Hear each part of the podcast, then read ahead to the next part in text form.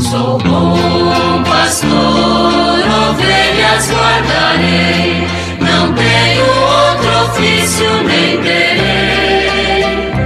Quantas vidas eu tiver, eu lhes darei. Muito bom dia, meus amados filhos e filhas, ouvintes de nossa querida Rádio Olinda. Nesta sexta-feira, 16 de junho, com toda a igreja, nós celebramos a solenidade do Sagrado Coração de Jesus. E o, o livrinho Igreja em Oração, da CNBB, traz o seguinte comentário inicial. Desde a época dos padres, a água e o sangue do coração de Jesus são símbolos dos sacramentos do batismo e da Eucaristia.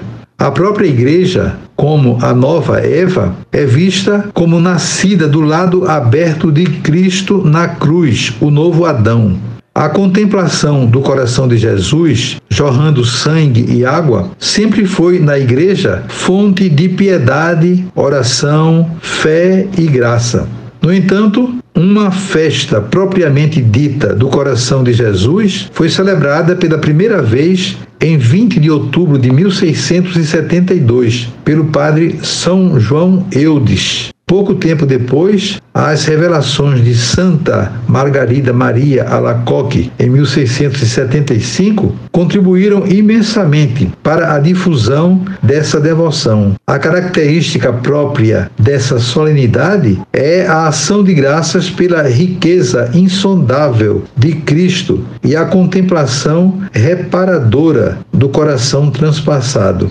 O Papa Pio IX, em 1856, estendeu a festa a toda a Igreja Latina. Portanto, todas as paróquias hoje estarão aí celebrando né, com muita alegria o Sagrado Coração de Jesus. E é importante que as pessoas participem, sobretudo aqueles que fazem parte do apostolado da oração. É um dia de festa, um dia importante para esse grupo que tanto bem né, tem feito a nossa igreja.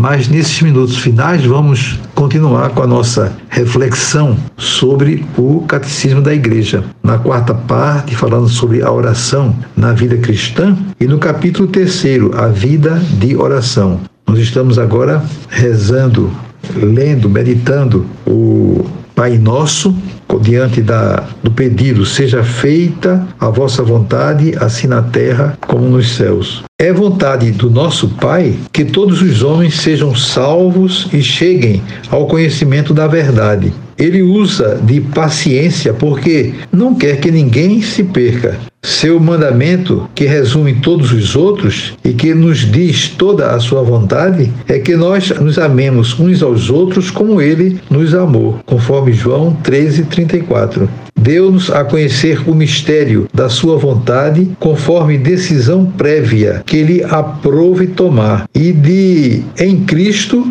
encabeçar todas as coisas, Nele, predestinados pelo propósito daquele que tudo opera segundo o conselho de Sua vontade, fomos feitos Sua herança. Pedimos instantemente que se realize plenamente esse desígnio amoroso na terra, como já acontece no céu. No Cristo e por sua vontade humana, a vontade do Pai foi realizada completa e perfeitamente e uma vez por todas. Jesus disse ao entrar neste mundo: Eis-me aqui, eu vim, ó Deus, para fazer a tua vontade, conforme está em Hebreus 10, 7. Só Jesus pode dizer: Faço sempre o que lhe agrada na oração de sua agonia, ele consente totalmente com esta vontade. Não a minha vontade, mas a tua seja feita. Lucas 22, 42. É por isso que Jesus se entregou a si mesmo pelos nossos pecados, segundo a vontade de Deus. Graças a esta vontade é que somos santificados pela oferenda do corpo de Jesus Cristo.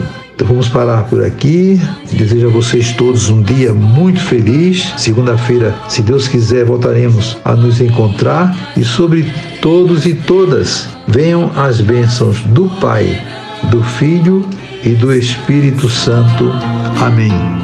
Sou bom pastor, ovelhas guardarei, não tenho outro ofício vidas eu te peço.